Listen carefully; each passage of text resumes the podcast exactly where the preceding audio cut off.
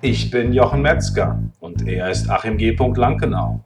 Und das ist der Glückliche Unternehmer Podcast.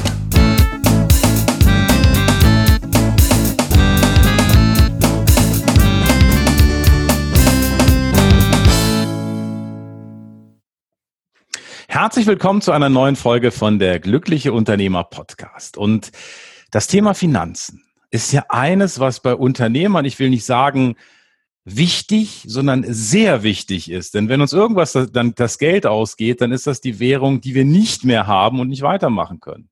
Und deshalb habe ich heute einen Experten für das Thema Finanzen. Er ist der Personal CFO und Betreiber des Podcasts auf Gewinn programmiert und das Thema Finanzen ist auch eine Herzensangelegenheit für mich als Unternehmer und ich freue mich, dass er heute hier ist. Jörg Groß, herzlich willkommen bei uns im Podcast Der glückliche Unternehmer. Ja, super. Herzlichen Dank für die Einladung. Ich freue mich, dass ich dabei sein darf. Großartig. Ja, klasse das ist ja so, wir sind, wir leben in speziellen Zeiten gerade, ja. Und ähm, ich habe das auch so von von dem, was ich so mitgerichtet habe, jetzt nie studiert oder so, aber ich habe auch einen Mentor, der hat immer gesagt, du musst also dafür sorgen, dass dein Geld ein Stück weit reicht, ja. Oh. Und äh, da gibt's ja so diese Faustregel, mindestens drei, sechs Monate. Ja, es ist besser. Manchmal idealerweise, wenn es toll läuft, sogar ein Jahr. Das wäre noch das Beste, ja, wenn man das erreichen könnte. Wie stehst du dazu? Und bevor wir da reinsteigen, wie bist du zu dem geworden, was du heute bist? Wie bist du Experte für Finanzen, für Unternehmen geworden, also der Personal CFO? Wie ist das passiert? Ja, manche Dinge passieren einfach. Man kann sie ja, nicht. Du bist morgens aufgewacht, ne? So, so, jetzt machen wir Finanzen. Rest, Nein, gestern habe ich noch Bauarbeiter gemacht und heute, ne? Finanzen nee, nee, genau. lag mir schon immer. Hm? Genau, gestern noch Facebook-Anzeigen verkauft, heute. ja, genau. nein, nein. Also, bei mir ist die Geschichte tatsächlich so, es, ich weiß nicht, da war ich 14, 15 oder so, da saß ich hinten im Auto und habe meinem Vater gesagt, Mensch, was muss ich eigentlich machen, um solche Autos fahren zu können? Wir sind dann irgendwann an so einem tollen Auto vorbeigefahren. Und ich weiß nicht wieso, aber irgendwie hat er gesagt, ja, dann musst du halt studieren, dann machst du am besten Betriebswirtschaft und dann kannst du viel Geld verdienen, dann machst du das. Und gesagt, getan, geplant, mache ich dann so. so. Und dann, so bin ich im Prinzip nach meinem Abitur zu einer Industriekaufmannsausbildung gekommen, weil ich dann doch erstmal was Praktisches machen wollte. Ich war dann, habe dann gemerkt, so richtig studieren und boah, habe doch keine Lust zu. Ja, um dann eben während der Lehre zu merken, ach, studieren macht doch irgendwie Sinn, weil äh, ich will doch ein bisschen weiterkommen. Und dann habe ich halt Wirtschaftswissenschaft studiert äh, mit Schwerpunkt Controlling und Marketing. Damit habe ich mich das erste Mal von der Masse abgehoben, weil die Kombination selten ist. Und bin dann halt eben ganz klassisch die Konzernlaufbahn gegangen im Controlling. Ja, also man darf sagen, ich habe Controlling von der Pike auf gelernt. Es waren Weltkonzerne dabei, es waren kleine Unternehmen dabei.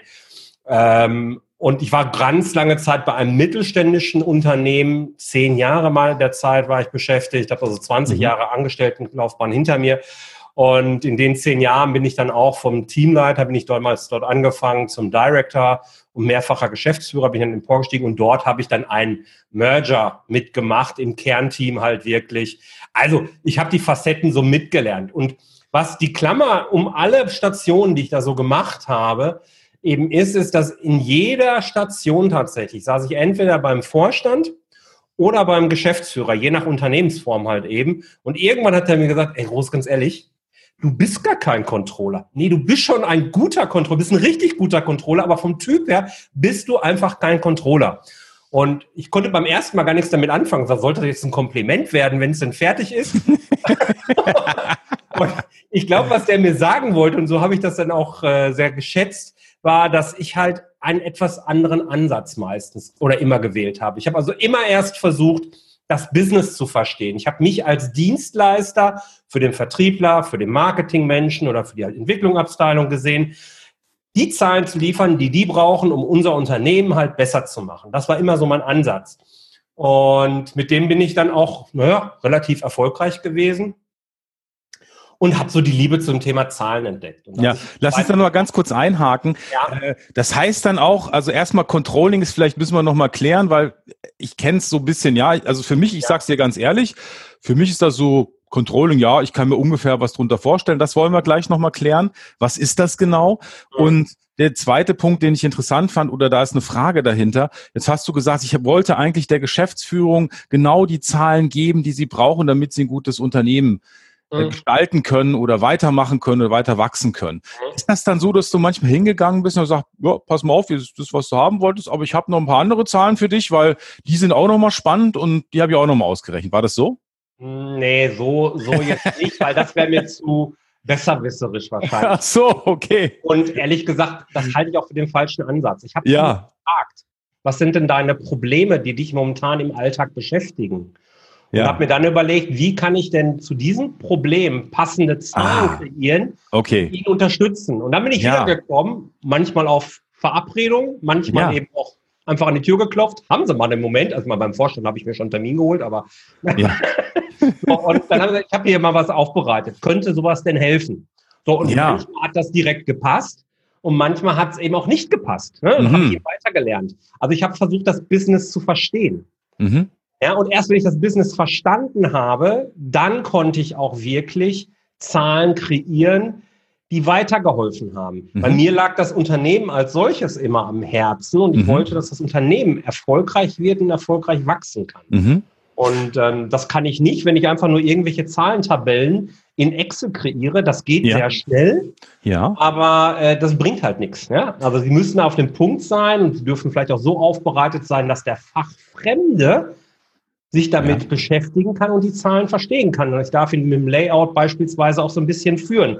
Also auch da relativ früh gelernt, ähm, einen Ungeübten im Bereich Zahlen in die Welt der Zahlen einzuführen. Das war immer so der Ansatz. Ich weiß gar nicht, wo es so richtig herkam, aber es war halt so irgendwie in mir drin. Ja. Und das ist halt ganz gut angekommen. Und so habe ich es halt immer wieder gemacht. Und dann Aha. hinterher natürlich, also als ich dann äh, meine Erfahrung hatte, und mein Standing auch hatte, dann bin ich auch schon mal im Vorstand reingeplatzt und habe gesagt, hier, das sind die Zahlen, die brauchen wir und ich habe die mal so gerechnet, weil und jetzt müssen sie hier und da und vor und zurück oder sie meinen sie nicht auch. Ja? Also dann kommt natürlich eine ganz andere, aber dann war die Substanz auch da und dann wusste ich, worum geht es dem Unternehmen, was sind die Ziele des Unternehmens und welche Zahlen zeige ich jetzt auf, äh, um diese Ziele eben ja sichtbar zu machen oder wenn wir vom Kurs abgekommen sind, ist ja alles erlebt. Ich habe auch Insolvenzen erlebt. Ähm, also ist alles dabei gewesen. Und ähm, ja, das habe ich dann halt immer versucht, mit Zahlen zu unterfüttern. Also nie, äh, hallo, ich bin der Besserwisser und zeig dir mal, wie, das, wie die Welt da draußen funktioniert. Ja, verstehe. Und wie warst du anders? Also was war, du hast dann ja sozusagen erstmal so gehört, du bist eigentlich kein, kein, kein Controller. Jörg, was, was war anders bei dir? Wie warst du da anders? Ja, ich glaube, das ist vor allen Dingen diese, diese menschliche Komponente. Also ich habe sicher mhm. ein analytisches äh, Denk Vermögen, ja, das klar. Aber ich habe auch eine, eine Stärke tatsächlich darin, andere Menschen zu spüren. Das heißt, ich kann sehr gut aufnehmen, was passiert eigentlich bei meinem Gegenüber und hab, ähm, kann mich entsprechend schnell auf, Mitte, auf äh, meine Gesprächspartner einstellen. Und das hat mir dann hinterher bei meinem Mitarbeiter, habe ich ja irgendwann dann auch mal 70, 80 Mann da geführt, ähm, dann auch darauf einstellen und die gezielt entwickeln. Und das ist so diese persönliche Schiene, die dann auch in dem Personal CFO zum Ausdruck kommt. Ich bin nicht der, der harte Faktentyp alleine, sondern ich bin eben auch der, der über eine sehr menschliche, kommunikative Seite kommt, der wahnsinnig gerne lacht und Späßchen macht und das Ganze versucht einfach zu halten. Ja, mir geht es ja. nicht darum, äh, mich zu profilieren, nur weil ich jetzt das Thema Zahlen gerade irgendwie halbwegs verstehe, ich bin ganz ehrlich, ich bin, der, ich bin der Meinung, es gibt so viele Kompetenzen da draußen, nur weil die mit Zahlen nichts zu tun haben, sind die nicht schlechter als ich, weil ich mit Zahlen zu tun habe. Das ist alles mhm. totaler Bullshit. Ja, mhm. äh, es gilt halt eben, die Stärken zu erkennen und zu ergänzen. Und ähm, mhm. das ist immer so ein bisschen mein Ansatz gewesen. Und ich glaube, das hat mich von vielen Controllern, zumindest in der früheren Zeit, ähm, doch stark unterschieden, weil da waren viele doch sehr, ich sag mal, Excel fixiert. ja, ich glaube, dass äh, ich kann mich da auch wiederfinden, ne? weil ich sozusagen, ich war, ich war ähm, im Sales, ich war Entwickler, ich war Projektmanager, aber ich war nie so richtig das, was man da ist. Also ich war nie ein Programmierer, der halt nicht äh, nur auf seine Tastatur guckt. Ich habe immer mit den Kunden gesprochen, sag, was wollt ihr eigentlich? Was ist das, was ihr damit erreichen wollt? Genau. Ja, also wirklich das, was du auch sagst, dieses, diesen, diesen Nutzen bieten. Ich bin so ein alter Großmann-Schüler von Adenauer. Das war der Coach damals und der hat immer gesagt, Nutzen bieten, Nutzen ernten. Ja, und das ist, glaube ich, auch dieses Thema, dass du sagst, okay, ich will erstmal verstehen, was ist denn eigentlich deine Herausforderung? Was ist eigentlich dort, wo du steckst? Und wie kann ich mit meinem gesamten Wissen, mit meinem ganz, mit meinem ganzen Wesen vielleicht auch, ja, ja. da so reingehen? Ganz toll. Ja, Jetzt, absolut. Genau. Jetzt, wie, was heißt eigentlich jetzt genau Controlling oder was macht ein Controller? Was ist das eigentlich genau? Ja, vielleicht für die Leute, die jetzt uns zuhören und sagen, ja, äh, ich habe auch ein, äh, mit jemand gesprochen, der sagt, ich schnapp mir das eigentlich alles so am Wegesand drauf, was Unternehmertum betrifft. Und ich glaube, es geht vielen Unternehmern so, die relativ klein noch sind, die jetzt nicht Riesenteam ja, haben. Also am Ende geht es darum, die Zahlen, die von einem Steuerberater, also aus dem Jahresabschluss kommen, in operativ, also in den Geschäftsalltag oder für den Geschäftsalltag taugliche Zahlen so zu übersetzen, dass sie für eine Entscheidungsfindung hilfreich sind. Heißt also, ich gucke mir immer an, was wird öffentlich oder was wird an Zahlen veröffentlicht im Rahmen des Jahresabschlusses beispielsweise, aber auch ja. im Monatsabschluss. Und ziehe dann aus so einer BWA bei kleinen mittelständischen Unternehmen, ziehe dann die Information raus und bereite die dann nochmal anders auf, um beispielsweise eine Preisentscheidung äh, zu untermauern oder um eben zu ermitteln, wie kann ich, äh, wie viel Geld verdiene ich denn mit meinen einzelnen Produkten. Es gibt ganz, ganz viele Unternehmen da draußen, die gucken zwar auf die BWA, ja, und dann erzähle ich immer wieder die Geschichte. Die BWA kommt zum Unternehmer, die, und der Unternehmer äh, Heftet dann ab. ganz nach unten nach rechts und sagt, okay, die Zahl ist schlecht, dann nimmt er sich nimmt er sich ein, äh, zwei Trinks. Wenn, er, wenn die Zahl gut ist, ist nur einer, ja. Also das ist totaler Quatsch. Man kann halt eben deutlich mehr daraus nehmen. Es geht nicht nur um die eine Zahl da unten rechts, sondern äh, da sind so viele Zahlen und Informationen drin, die man richtig aufbereitet für echte Entscheidungen äh, eben äh, nutzen kann. Und wichtig ist halt eben, dass wir dieses Zahlen- und Bauchgefühl, das ist sicherlich bei mir dann auch wieder so eine Besonderheit, dass wir das wirklich miteinander verheiraten. Ich sage sehr gerne, äh, dein Bauchgefühl, das macht das Business einzigartig, für das du verantwortlich bist. Die Zahlen halten es am Leben.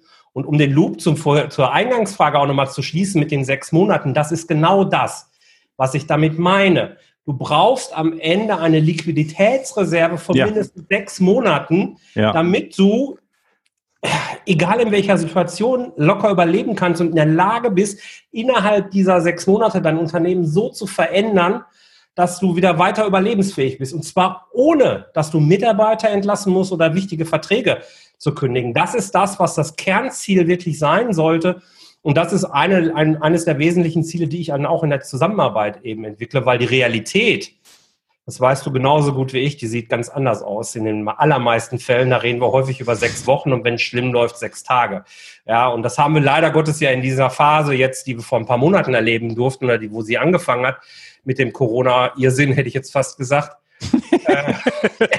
ja, ist ja so. Es ist, es, es ist, ja, wenn man das wirtschaftlich betrachtet, ist ja ein totaler Irrsinn, was da draußen passiert. Ja, ja, absolut. Ähm, ja, da haben wir es ja eben erlebt. Ne? Also mhm. wie schnell das eben gehen kann. Und by the way, es muss nicht so eine Corona-Krise oder eine Weltwirtschaftskrise sein. Es reicht auch manchmal die, Hausstelle, die Baustelle vor der Haustür.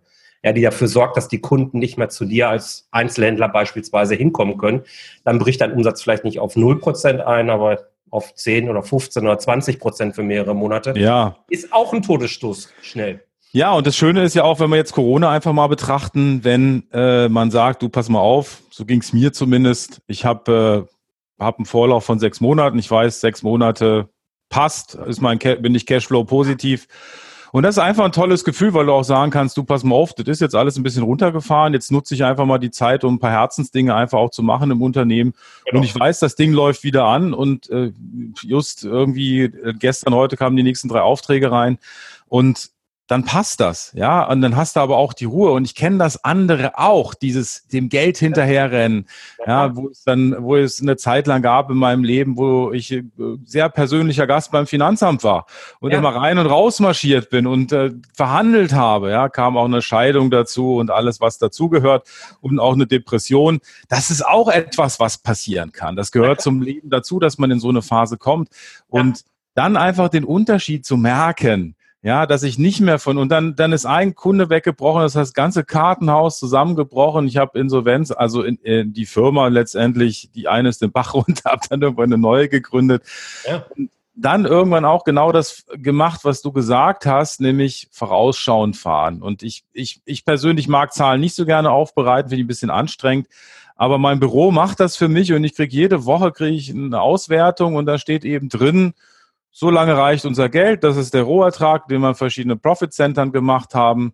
Und es ist einfach schön. Und dann kann man so sagen, ich sage dann immer, wenn meiner Mastermind-Gruppe, meinem Mastermind-Partner, so mein Geld reicht jetzt bis. Ja? ja? Das ist einfach ein gutes Gefühl. Und genau. das wünsche ich auch tatsächlich jedem Unternehmer. Bin ich, deswegen bin ich so froh, dass du heute hier bist, weil du den Unternehmern, die sagen, um Gottes Willen, wie soll ich das machen, denen hilfst. Ja, es ist halt keine Raketenwissenschaft. Weißt du, das Problem ja. ist halt in meiner, ja. In meiner Wahrnehmung, hinter mir, das sieht man jetzt natürlich nicht, ähm, stehen ganz viele BWL-Schinken, ja, diese typischen Klassiker, die man so während der Uni und so weiter als Fachbuch kaufen kann. Die sind aber im Wesentlichen für große Konzerne geschrieben. Und wenn sich jetzt ein Unternehmer hochmotiviert mal hinsetzt, so, jetzt kümmere ich mich mal um meine Zahlen, dann landet der meistens bei solchen Büchern. Und dann hat man den Eindruck, ey, verdammt, das ist eine Raketenwissenschaft. Das stimmt aber nicht. Ich sage immer so schön, jetzt mal für die Insider, die vielleicht schon ein bisschen was gehört haben, wenn Beta-Risikofaktoren dein Problem werden, ja, also, dann hast du ganze Herrscharen an Leute, die ja. sich um die, mit dem Mist kümmern. Für dich als kleinerer Unternehmer, also all mhm. diese Mittelständler, sag ich mal so bis zu 150, 200 mehr, Mann, äh, da reichen einfache Tools. Nur die dürfen immer auf das Jahresergebnis auch übergeleitet sein, zu der offiz zum offiziellen Teil. Ich erlebe das ganz häufig, dass auch so Schattenbuchhaltungen da irgendwie entstehen. Dann habe ich hier was und da was und das passt alles nicht zusammen. Und dann wundert man sich, dass am Ende am, im Jahresabschluss was ganz anderes rauskommt, als man das ganze Jahr über gesteuert hat. Und genau das wollen wir vermeiden. Und dafür ist es keine Raketenwissenschaft. Man kann das mit relativ einfachen Mitteln kann man das letzten Endes lösen. Und äh, ja, also dann, das versteht jeder. Also, mhm.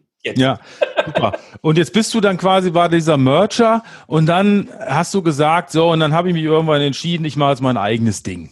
Und ja, da frage ich dich jetzt einfach mal, Jörg, warum?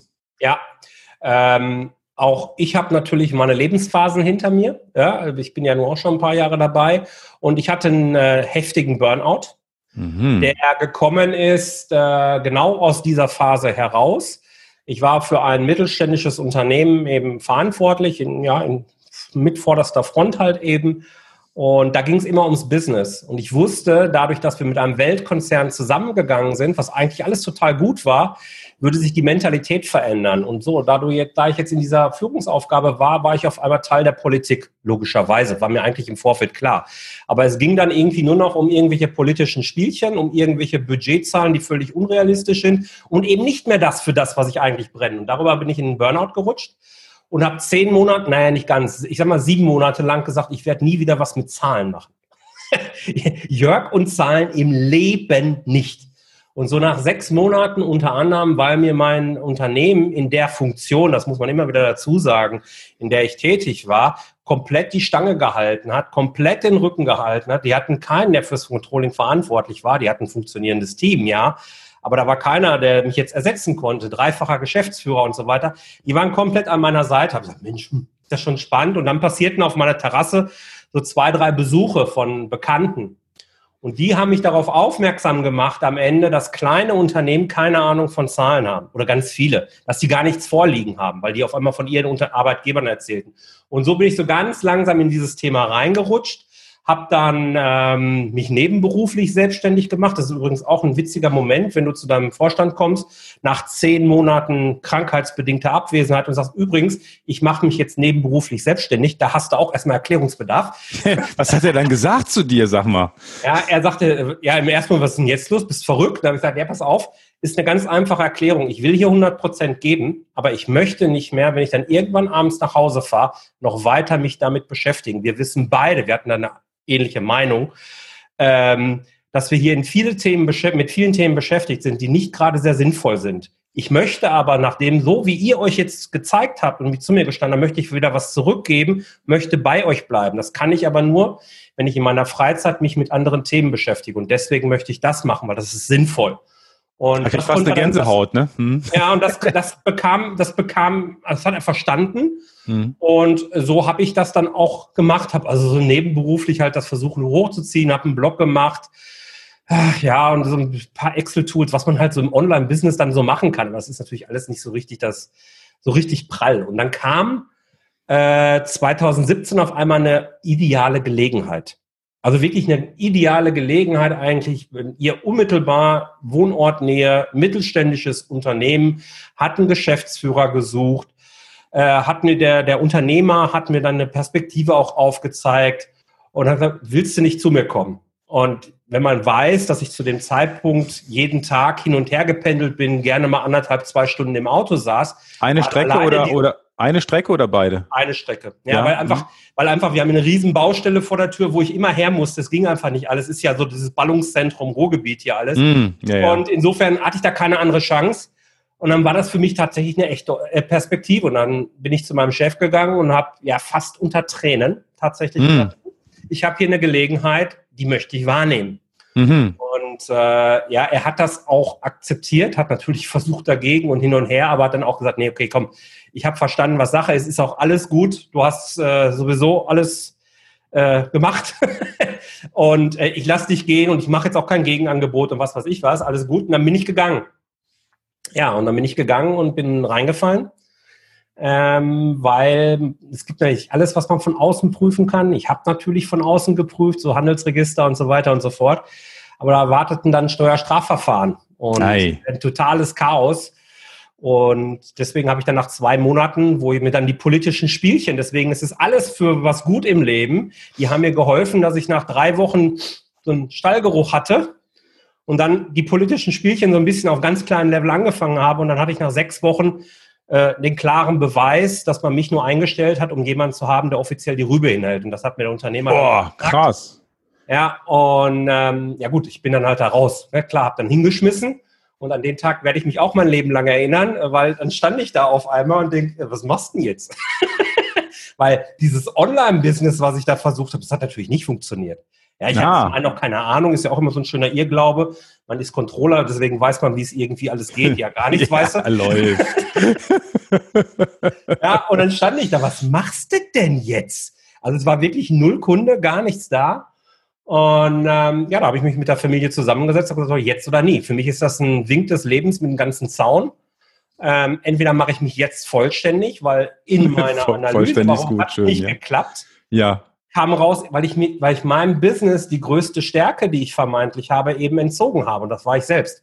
Also ja ein reines Online-Business. Ich war ja tagsüber nicht greifbar. Ich habe ja von morgens halb acht bis abends sieben, halb acht war ich ja im Einsatz. Also konnte ich ja nicht mit irgendwelchen anderen Kunden agieren. Und ähm, ja, und auf der Basis von nichts habe ich mich dann selbstständig gemacht. Würde ich das jemandem empfehlen mit einer Familie und einem Haus? Nein. Und Nein.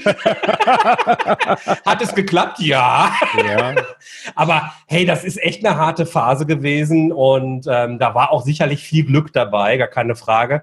Aber so bin ich halt dazu gekommen, dass ich mich selbstständig gemacht habe und dann wirklich Learning by Doing gemacht habe möchte aber auch nicht äh, verhehlen, dass mein alter Arbeitgeber, zu dem ich ursprünglich hätte immer zurückgehen können, ne? also da, wo ich da zehn Jahre war, die haben mich als Berater in der Anfangszeit dann auch nochmal eingestellt. Und das war schon mal viel, viel Hilfe natürlich, weil die konnten natürlich auf der Welt keinen besseren Berater finden fürs Controlling als mich. Hm, auch logisch. Und für mich war es natürlich ein echtes Ruhekissen, weil ich mich ein bisschen austoben konnte, ein bisschen probieren konnte und trotzdem auf jeden Fall meine Kosten gedeckt hatte. Mhm. Zwei Fragen habe ich. Hau die erste rein. Frage ist, äh, wie ist das, wenn man Burnout hat? Also was, was, wie fühlt sich das an? Kann, kannst du dich noch erinnern oder kann, wahrscheinlich sehr gut, ne? Ja, klar. Was, was ist das? Was passiert dann genau mit einem? Wie war das ja, bei dir, das, so die das, erste Zeit? Ähm, zu dem Zeitpunkt war ich Triathlet. Auch noch, ja. Okay. Ja, ich habe ich hab mich also in, in den Triathlonsport geflüchtet, ja, habe also irgendwann fünf, sechs Jahre vorher mal richtig viel abgenommen und bin dann irgendwann im Triathlon angekommen. Und der erste Tag, als ich äh, ja, hier zu Hause war, war ich erstmal dankbar, weil ich eben viel trainieren konnte. Das war so der Gedanke, oh, endlich kannst du dich für die neue Saison richtig gut vorbereiten, hatte große Ziele. Und nach zwei Tagen, oder nee, drei Tagen war das, wo das wunderbar geklappt hat mit dem Training, ähm, bin ich dann das erste Mal beim morgendlichen Jogging stehen geblieben, weil ich nicht mehr konnte. Und, und war das eher so ein physisches, so ein physisches? Ja, ja, genau. Ich konnte, ich konnte nicht mehr. Genau. Ich konnte einfach, ich bin mit meiner Frau joggen gegangen, vorher irgendwie einen Tag davor, 12 Kilometer, 13 Kilometer, alles kein Problem. Easy peasy war ja auch nicht schnell. Ja. War ja Wintersaison, da geht es nur um Grundlagenausdauer. Es geht ja. also jetzt nicht um Geschwindigkeit. Und bin dann gelaufen und hier bin ich dann, glaube ich, nach anderthalb, zwei Kilometern oder so, mich das erste Mal stehen geblieben, habe zu meiner mhm. Frau gesagt, ich kann nicht mehr. Guckt mich an, bist du bescheuert? ich kann nicht mehr. Und dann bin ich wieder langsam los. Wir haben so eine 5-Kilometer-Runde dann gemacht. Ich bin davon aber irgendwie, weiß ich nicht, also mehrfach bin ich gestoppt. Und das war der Anfang. Und das endete dann darin, dass ich zwei Wochen später die Treppen kaum noch hochbekommen bin. Also es ist wirklich, dass man nicht mehr kann, ne? Ja, ich, konnte, ich konnte nicht mehr. Das war so der, die erste Stufe. Ja. In dem Moment, okay. als hier einmal es geklingelt hat und ich von unten im Keller nach äh, ins Erdgeschoss gegangen bin und mich da gefühlt habe, ob ich sieben, Kilo, äh, sieben Kilometer Tempo-Dauerlauf gemacht habe, stand da wirklich, ich habe gepustet, geschnauft und alle guckten mir, was ist mit dir los? Also, keine Ahnung.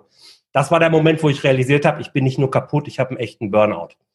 Und dann kommt so diese, das war der körperliche Verfall in Anführungsstrichen, dann kommt ja. der psychische und da fühlst du dich einfach leer und lustlos und siehst in nichts mehr einen Sinn und bezweifelst einfach alles. Also so habe ich es getan. Ich habe hinter allem eigentlich ein Fragezeichen gesetzt und vor allen Dingen hat alles keinen Sinn irgendwie mehr ergeben.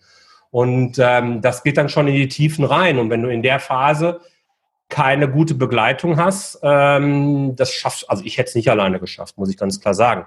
Ich hatte mir aber Gott sei Dank hatte ich mir tollen Coach an die Seite geholt und mit der habe ich das dann relativ sauber aufgearbeitet. Und so hat es dann halt eben, ja, so nach sechs, sieben Monaten waren dann die ersten Anzeichen, dass es wieder besser werden würde, wo langsam die Lust zurückkam. Bis dahin war immer nur so, ich bin fürchterlicher Schauspieler. Ja, du hast mir das hier außen, hast du das nicht unbedingt gemerkt, wenn du mich auf der Straße getroffen hast. Du musstest schon mit mir zusammensitzen und mich ein bisschen kennen, dann hast du es gemerkt und dann hast du gemerkt, ich bin einfach statt lebenslustig und lustig überhaupt, war ich so ruhig und lustlos und war mir auch eigentlich alles scheißegal.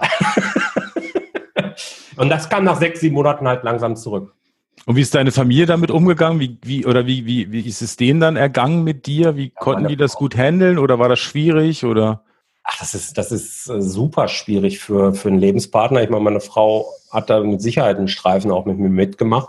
Wir haben natürlich versucht, so gut es geht zu reden. Wir haben natürlich eine extrem gute Basis auch gehabt. Wir haben immer sehr viel miteinander geredet. Deswegen konnte sie das auch ganz gut verstehen. Sie hat auch mit meinem Coach teilweise geredet, also wir haben das schon versucht, das eben reinzuziehen. Meine Kinder waren zu dem Zeitpunkt noch, naja, sie waren nicht ganz klein, also muss man gerade zurückdenken, der Große war elf, die Kleine war dann entsprechend acht. Also das ist ja irgendwie so, hm, ne? Und ähm, ja, ich bin da einfach sehr offen mit umgegangen. Ich habe es auch jedem erzählt. Also ich habe nie da einen Hehl draus gemacht. Äh, ich habe Burnout und äh, ja, und dann merkst du natürlich auch sehr schön, wie du von außen von vielen belächelt wirst, weil ist ja alles nur ja, ne? Der mhm. braucht jetzt einfach mal eine Auszeit. Aber ist ja auch okay, der Jörg war ja immer fleißig, der darf sich die Zeit jetzt schon mal nehmen. Ne? Also, also das hat natürlich keiner sich getraut zu sagen, keine Frage, aber das habe ich Also du hast es gemerkt, hast ihn angeguckt, ne? Das ist ja auch, wenn man gut schauspielern kann, man merkt das ja, ne? Also man, man, man merkt das ja. Man ist ja auch, man schauspielert ja vielleicht auch deshalb, also ich rede jetzt auch von mir so ein bisschen, ne? Einfach weil man doch sehr fühlig ist, also weil man doch andere Menschen sehr gut spüren kann und dann doch einfach so eine Fassade äh, ja, davor schiebt. Ne? Du hast ja auch nicht immer was zu erzählen. Ich meine, ich will ja nicht, ich will ja nicht jedes. Mal, wenn ich auf irgendeinen Menschen treffe, mhm. mein, mein ganzes Wehleid da aus ja. oder darüber reden. Richtig. Ich bin ja froh, wenn ich mal was anderes sehe. das, das ist dann halt sicherlich auch ein, eine Komponente. Also ich habe das noch nicht einmal mit diesem gespielt, wirklich bewusst gemacht. Das ist auch eine Reflexion von meiner Frau letzten Endes gewesen, die wiederum darauf angesprochen worden ist. Man merkt dem Jörg ja gar nichts an. Also alle so, die ja. in der dritten Reihe stehen. Ja, ja die das verstehe. zwar wussten, weil ich sehr offen damit umgegangen bin, aber die so in der dritten Reihe stehen und nicht den engen Kontakt zu mir hatten. Man merkt dem Jörg das gar nicht an. Ja, dann kommen wir nach Hause. ja, also das und dann hat dich dieser Coach begleitet, also dass ja. du bist da, wie, wie oft warst du da die Woche? Ein, zwei, zweimal, dreimal? Ja, das ist unterschiedlich, je nach Phase. Am Anfang, ja. am Anfang war das, äh, ich glaube, zweimal die Woche. Ja. Mit zwischendrin Kontakt auch sehr viel. Mhm.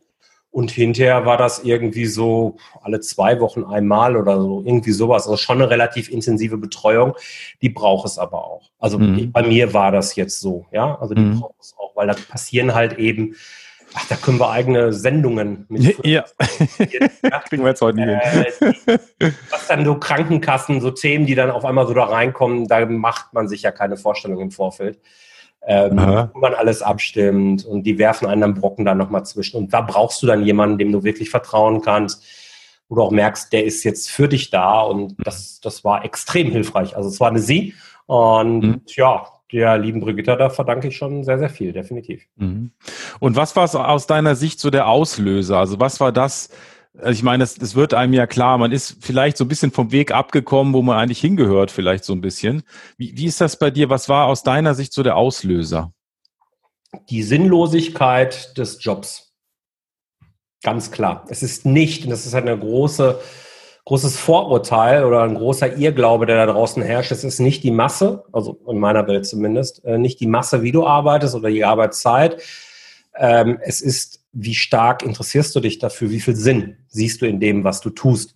Und der war mir nur entzogen worden, ähm, weil, und das ist auch null Vorwurf, äh, an das Unternehmen, ähm, die können gar nicht anders in ihrer Größe. Die müssen halt irgendwie so. Und ähm, aber das passt halt nicht mehr zu mir. Und wenn ich jetzt damals mich selber besser gekannt, gekannt hätte, so wie ich das heute vielleicht tue, ähm, hätte ich einfach früher die Reißleine gezogen. Ne? Das, mhm. Dann hätte ich es vielleicht vermeiden können. Aber da sind ja auch dann viele Dinge, die, äh, ja, die ich selbst über mich nicht wusste und die ich lernen durfte im Laufe der Zeit. Das ist ja auch keine Sache, die dann irgendwie jetzt machst du mal so sieben, acht Monate Coaching und dann ist vorbei, sondern im Grunde war das der Anfang von einer sehr intensiven Coaching-Entwicklung, die sich jetzt im Laufe der Zeit exponiert hat, mit anderen Coaches auch nochmal zusätzlich zu anderen Themen. Aber irgendwie lernst du dich ja immer wieder besser kennen. Und wenn ich das über mich schon gewusst hätte, was ich heute weiß, hätte ich wahrscheinlich äh, einfach zwei, drei Jahre vorher ähm, die Reißleine ziehen können. Übrigens auch über einen Triathlonsport hätte ich das merken können. Also da bin ich fest von überzeugt. Man muss jetzt auch dazu wissen, ich habe eigentlich total kaputte Knie und das geht gar nicht, dass ich Triathlon mache. Das hat mir jeder Arzt gesagt, weil äh, ja, ich habe halt ein paar Sportunfälle hinter mir. Und ich bin zum Triathlon nur gekommen, weil ich nicht mehr als zwei, drei Mal in der Woche laufen konnte. Und dann war halt Fahrradfahren und Schwimmen irgendwie eine logische Ergänzung für mich. Und ähm, ich habe gemerkt beim Triathlon, dass ich ganz häufig nicht mehr wollte. Warum auch immer, obwohl ich es geliebt habe, aber ich wollte nicht mehr und habe mich dann selber immer wieder drüber geprügelt. Ja, man, ab und zu darf man auch mal beißen, gerade wenn man Ausdauersport macht. Das meine ich nicht. Aber ich habe wirklich ganz häufig gesagt, ich will eigentlich keinen Bock dazu, aber nein, du hast einen Wettkampf oder was weiß ich was. Ich glaube, wenn ich darauf schon gehört hätte, wenn ich das gewusst hätte von mir, äh, dann wäre das nicht passiert in der Form. Aber das wusste ich halt nicht. Ist auch okay. Hm. ja, gut. Also letztendlich, ähm, wie es immer, immer so schön heißt, ne? ich habe viele Familienaufstellungen gemacht, auch so, und er hat immer gesagt, am Ende ist ja alles gut gegangen. Ja, lerne dein Bauchgefühl zu lesen. Also ja. da kommt das auch jetzt heute im Business dann bei mir natürlich auch ein Stück weit her. Ich weiß, wie wichtig dieses Bauchgefühl ist. Das sagt dir schon extrem viel aus. Und ähm, ist sicherlich eine Komponente, die ich sehr stark weggedrückt habe früher und äh, ja, heute eben nicht mehr. Cool. Super. Das ist eine ganz tolle Geschichte. Ich finde es einfach auch, ich finde solche die Geschichten einfach immer spannend und ich freue mich, dass du das mit uns geteilt hast. Äh, das finde ich ganz toll. Wie, wie geht das jetzt? Also wenn jetzt jemand zu dir kommt, also und sagt, pass mal auf, Jörg, ich bin jetzt Einzelunternehmer und irgendwie mit den Finanzen, hm, das haut alles nicht so richtig hin. Oder wie ist der klassische Weg bei dir? Wie, wie kommen die Leute zu dir? Also sie kommen zu mir entweder über mein Buch, mhm. über meinen Podcast oder über LinkedIn. Das sind so die mhm. drei, drei Wege eigentlich, die sich so in den letzten anderthalb Jahren jetzt herauskristallisiert haben. Und irgendwann haben die Leute eine Art Vertrauen zu mir gefasst und stellen fest, mit dem könnte anders sein. Machen wir uns nichts vor, gerade hier im deutschen Raum Zahlen, Finanzen haben extrem viel mit Vertrauen zu tun und keiner möchte gerne irgendwie offenlegen, ich habe da was nicht im Griff. Übrigens vor allen Dingen wir Männer nicht. Mhm. Und ähm, irgendwann ist aber der Punkt dann erreicht, deswegen wahrscheinlich eben dieses Buch und oder Podcast auch besonders. Und dann führen wir ein Gespräch, ein kostenloses Zahlengespräch nenne ich das, wo wir uns einfach mal kennenlernen und gucken, passt der Nasenfaktor auch wirklich zusammen. Macht ja keinen Sinn, dass wir beide miteinander in einer Zusammenarbeit gehen, äh, wenn wir uns doch nicht so hundertprozentig riechen können. Und dann gibt es halt unterschiedliche Möglichkeiten, wie wir zusammenarbeiten können. Entweder gibt es die Form des Mentorings, wo ich dich begleite, wo ich an deiner Seite stehe als eine Art Sparring-Partner. Oder äh, das gilt aber vor allen Dingen für Unternehmen, die schon ein bisschen größer sind. Beim Einzelunternehmer macht das wenig Sinn, dass ich wirklich in die virtuelle Geschäftsführung als CFO reingehe und den Part übernehme, weil gerade so die Unternehmen, die so an der Schwelle stehen, die sich noch keinen CFO leisten können, die aber eigentlich brauchten, da stoße ich dann rein. Und wenn es dann die Kapazitäten bei mir eben auch erlauben ähm, und äh, die Geschäftsidee passt, also auch mein Bauchgefühl dazu passt, dann ähm, ja, dann mache ich das sehr gerne und dann gehe ich damit rein und dann äh, entwickeln wir das Unternehmen gemeinsam fort. Und ja, so, so ist es mal so ganz grob beschrieben. Super. Und du hast ja auch so ein Online-Angebot, eine Akademie, also wo man auch sich sozusagen selber schlau machen kann. Das gibt's auch, aber du sagst, letztendlich ist das nur die halbe Miete, weil es geht ja auch immer um die Person. Ja, die Akademie nutze ich vor allen Dingen zur Begleitung des persönlichen, okay. äh, der persönlichen Zusammenarbeit. Ähm, ganz einfach, weil es für beide Seiten ganz wenig Sinn macht, gewisse Dinge jedes Mal neu zu erzählen. Es ist einfach deutlich effizienter, wenn ich dir das Wissen in meiner Art und Weise per Video beibringe und wir dann gemeinsam überlegen, und was heißt das jetzt für dein Unternehmen, für deinen Kontext, in deiner Situation, mit deinen Zielen vor Augen, wie können wir das jetzt übersetzen?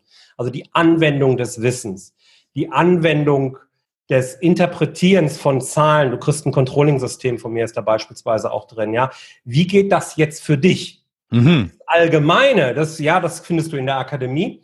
Okay. Ähm, aber äh, die Anwendung für dich, die mache ich halt eben im 1 zu 1. Was ich allerdings vorbereite und was wahrscheinlich dieses Jahr, oder mit Sicherheit dieses Jahr auch noch kommen wird, ist äh, so, ein, so, ein, so ein Gruppenprogramm, wo ich mir mhm. einen gewissen Teil rausnehme und der kann dann begleitet durch Gruppencalls, kann der mhm. dann halt eben auch einen gewissen Teil der Gesamtreise, die passieren darf, äh, eben abbilden. Also aber ein reines Online mache ich jetzt Richtig, so momentan ja. noch nicht. Mal gucken, vielleicht mache ich es irgendwann mal.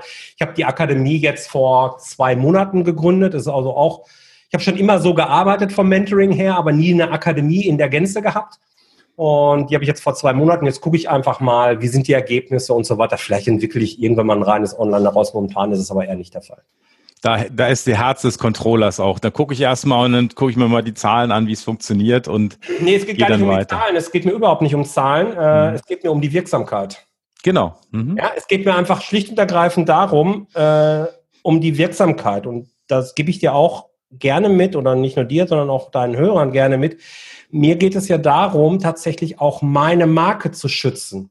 Wenn ich jetzt da draußen ein Angebot platziere, was aber nicht wirksam ist. Was passiert denn? Die Leute reden vielleicht über dieses Angebot. Das ist beim Rost, der kocht auch nur mit Wasser, was ich übrigens auch tue. Ich koche auch nur mit Wasser, ja. Aber das ist auch nichts Besonderes. Das hat ja, auch nicht gutem Wasser. Ja. ja. Das hat auch nicht funktioniert. Das ist ja. auch Quatsch, was der erzählt. Und im 1 zu 1 erlebe ich ja was ganz anderes. Und solange ich nicht sicherstellen kann, dass du auch über das reine Online-Angebot an dein Ziel kommst. Und dafür brauche ich die Erfahrung von Leuten, die es durchlaufen haben. Solange wird es kein reines Online-Angebot geben, weil ich will, dass du das erreichst, was du dir vorstellst. Das ist mein Ansatz. Mir geht es gar nicht um meine eigenen Zahlen, die sind Gott sei Dank gut. ja, aber mir geht es da einfach darum, ich will die Wirksamkeit, ich habe eine Mission. Also ich werde tatsächlich getrieben von so einer von so einer Vision. Ich möchte einfach, dass in Deutschland kein kleines Unternehmen mehr an den Zahlen scheitert. Schlicht und ergreifend, weil ich möchte, dass auch meine Kinder in Deutschland noch eine Option sehen zu arbeiten. Völlig unabhängig davon, ob sie es wirklich machen oder nicht. Die können weltweit arbeiten, aber sie sollen zumindest in Deutschland eine Option sehen. Mhm. Und darum mache ich mir Sorgen, wenn viele Unternehmen daran scheitern, weil die Zahlen da sind und sie nicht verstanden werden. Mhm. Und das ist leider der Fall, weil dann geht auf einmal Cash aus. Und Cash ist nichts anderes als Sauerstoff des Unternehmens. Mhm. Und wenn das weg ist, ist es doof. So, und dann scheitern viele Geschäftsideen, die eigentlich Deutschland zum richtig geilen Standort machen können, auch in Zukunft. Und die sind ja da. Ist ja nicht so, dass wir keine Geschäftsideen haben, nur wir müssen sie halt lesen können. Und da sehe ich momentan ein Problem und dafür, ja, bin ich halt da. Und wie bist du auf diese Mission oder auf diese Vision gekommen? Wie ist das? Bist du morgens irgendwann aufgewacht und hast gemerkt, das ist es, das ist absolut mein Ding? Oder wie war das? Oder hat sich das so entwickelt? Oder Ja, ähm, auch das ist wieder eine Geschichte. also, ja, die kriegen wir noch unter. Ja, ja, nee. Ähm, es ist also tatsächlich so, ich habe irgendwann 2018 ein Workshop mitgemacht zum Thema Personal Branding. Ich sag's dir ganz ehrlich, ich hatte keine Ahnung, was mich erwartet und bin dann dahin und dann ging es auch unter anderem so um Glaubenssätze. Also eigentlich geht es um die typischen Punkte, die man so im Personal Branding besetzen soll, aber auch dann einen Punkt Glaubenssätze. Und den haben wir dann aufgelöst und es brach dann tatsächlich, also die Leute, die dabei waren, die haben es gesehen, brach irgendwann mal raus, ich rette den Mittelstand. Ah.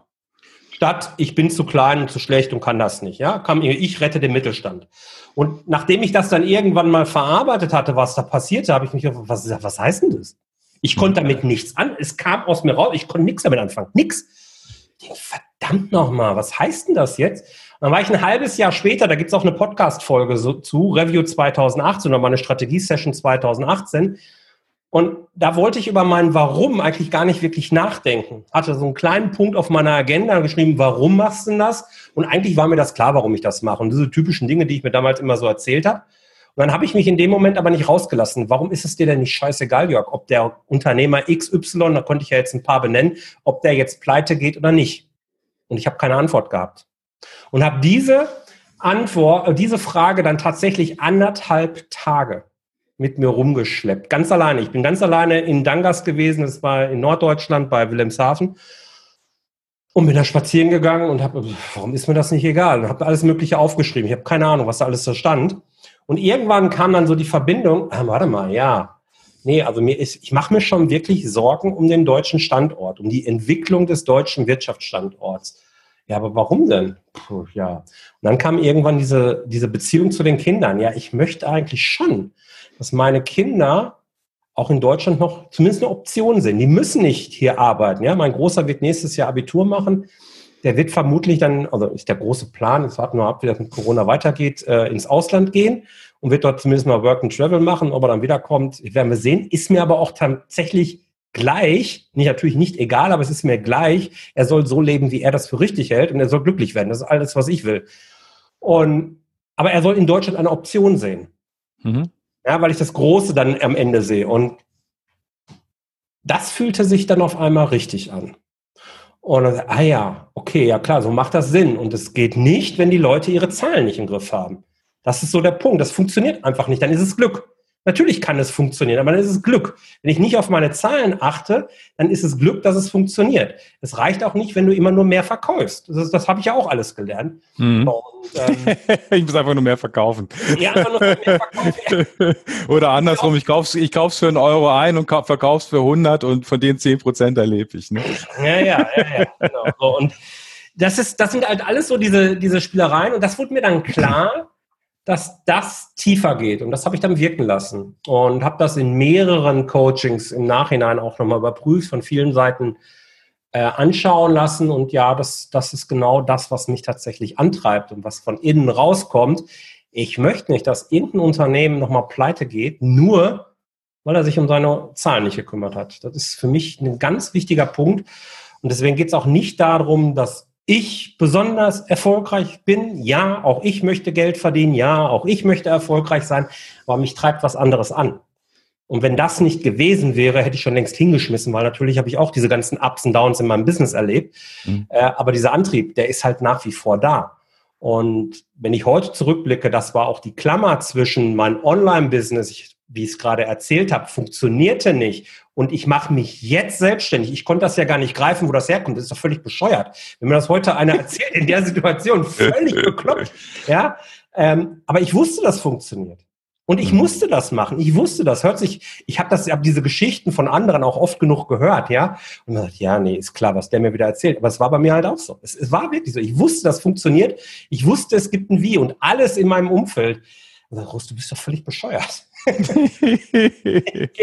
Bewirb dich ist doch kein Problem, aber mach doch nicht was jetzt. ja, aber das Innere, der innere Antrieb, der innere ja. Weg, das ist immer entscheidend. Ne? Und das ist auch das, was mich heute eben besonders glücklich macht. Deswegen arbeite ich auch nicht mehr und ich sitze viel hier.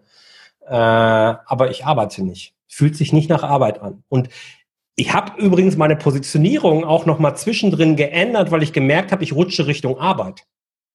Ah. Ja, Ja, also ich war mal auf dem Weg, dieses Controlling-System zu einem echten System zu machen. Was ich dann wirklich über eine Software weiterhin verkaufe und so weiter und so fort, weil ich das für einen sehr äh, guten Weg gehalten habe. Ist auch ein sehr, sehr guter Weg, aber nicht meiner. Und das habe ich gemerkt. Und dann habe ich meine Positionierung mittendrin wieder umgezwitscht. Ich habe gesagt, nee, ich mache mit dir nicht mehr weiter, der Vertrag endet hier und ich steige aus. Ja, wie? Ich sage, nein, es geht in die falsche Richtung. Ich will kein Softwareverkäufer werden, will ich nicht. Mhm. Und ich will mit Menschen arbeiten, ich will Menschen unterstützen, sie befähigen auf ihrem Wachstumsweg. Ich spreche ja vor allen Dingen Unternehmen an, die wachsen wollen und die wirklich was bewegen wollen, die nicht so dieses, ja, ich, ich bin halt Unternehmer, weil, ja, pff, bin ich halt geworden, weil war halt gerade so, gibt's auch viele. Ja. Du brauchst nicht Ach, zu mir kommen, wird nicht, nicht funktionieren mit mir. Ja, also, aber wenn du wirklich was verändern willst in deiner Branche, wenn du sagst, ey, mich treibt da was an und ich will diese Zahlen, die dürfen mir keine Knüppel zwischen die Beine schleißen, dann habe ich auch Bock, dann werde ich angezündet. Und das ist das, was ich damals erkannt habe und deswegen habe ich dann nochmal der Positionierung einen Shift gegeben und ja, jetzt ist es so, wie es ist. Super. Jörg, vielen, vielen Dank. Eine letzte Frage an dich. Wir kommen jetzt zum Ende. Ist, was möchtest du unserem Zuhörer, unserer Zuhörerin noch mit auf dem Weg geben zum Thema Finanzen im Unternehmen? Gibt es irgendwas, was dir noch auf dem Herzen liegt, bevor wir für heute auseinandergehen? Ähm, einfach drangehen. Es ist keine Raketenwissenschaft und Zahlen dürfen auch Spaß machen. Dankeschön, Jörg. Ich bedanke mich bei euch, dass ihr wieder dabei wart. Ich wünsche euch eine fantastische Woche. Viel Spaß mit den neuen Erkenntnissen über Zahlen. Alles, was ihr heute gehört habt, weitere Infos findet ihr unten, äh, unten im, in den Show Notes. Und da könnt ihr auch mit dem Jörg dann Kontakt aufnehmen. Ich wünsche euch eine fantastische Woche und denkt daran, du hast das Recht, glücklich zu sein. Bis zum nächsten Mal. Ja, da haben wir es wieder. Ein wundervoller Podcast ist seinem Ende entgegengegangen. Und wenn du dich fragst, wie kann ich jetzt weitermachen, wo könnte es weitergehen, dann gibt es eine Sache, die ich dir empfehlen kann. Das ist der Autopilot-Schnelltest auf autopilotschnelltest.de. Und dieser Schnelltest ist für dich angelegt, dass du rausfinden kannst, wo du mit deinem Unternehmen stehst, ob du noch stark involviert bist, ähm, wie du es weiterentwickeln kannst. Und äh, das ist eine Möglichkeit. Und die zweite Möglichkeit, die ich empfehle, wenn du jetzt sagst, ein Coaching ist vielleicht nicht das, was ich machen möchte, ich möchte vielleicht eher auch selber erstmal weiterkommen und mich mit anderen Unternehmern austauschen, dann gibt es bei uns diese wundervolle Möglichkeit der Mastermind-Gruppen, der Unternehmer-Mastermind-Gruppen. Und wenn dich das interessiert, dann schreib einfach eine E-Mail an mastermind at der-glückliche-unternehmer.de oder wie Achim sagen würde, mastermind at der-glückliche-unternehmer.de. Ich wünsche dir eine ganz fantastische Woche und wenn du Fragen hast, schreib einfach auch an die gleiche E-Mail mastermind at der-glückliche-unternehmer.de und wir beantworten jede Frage. Ich bin natürlich neugierig, vor welche Herausforderung du stehst. Lass es dir gut gehen, bleib entspannt und ich freue mich auf dich in der nächsten Woche. Ciao, ciao.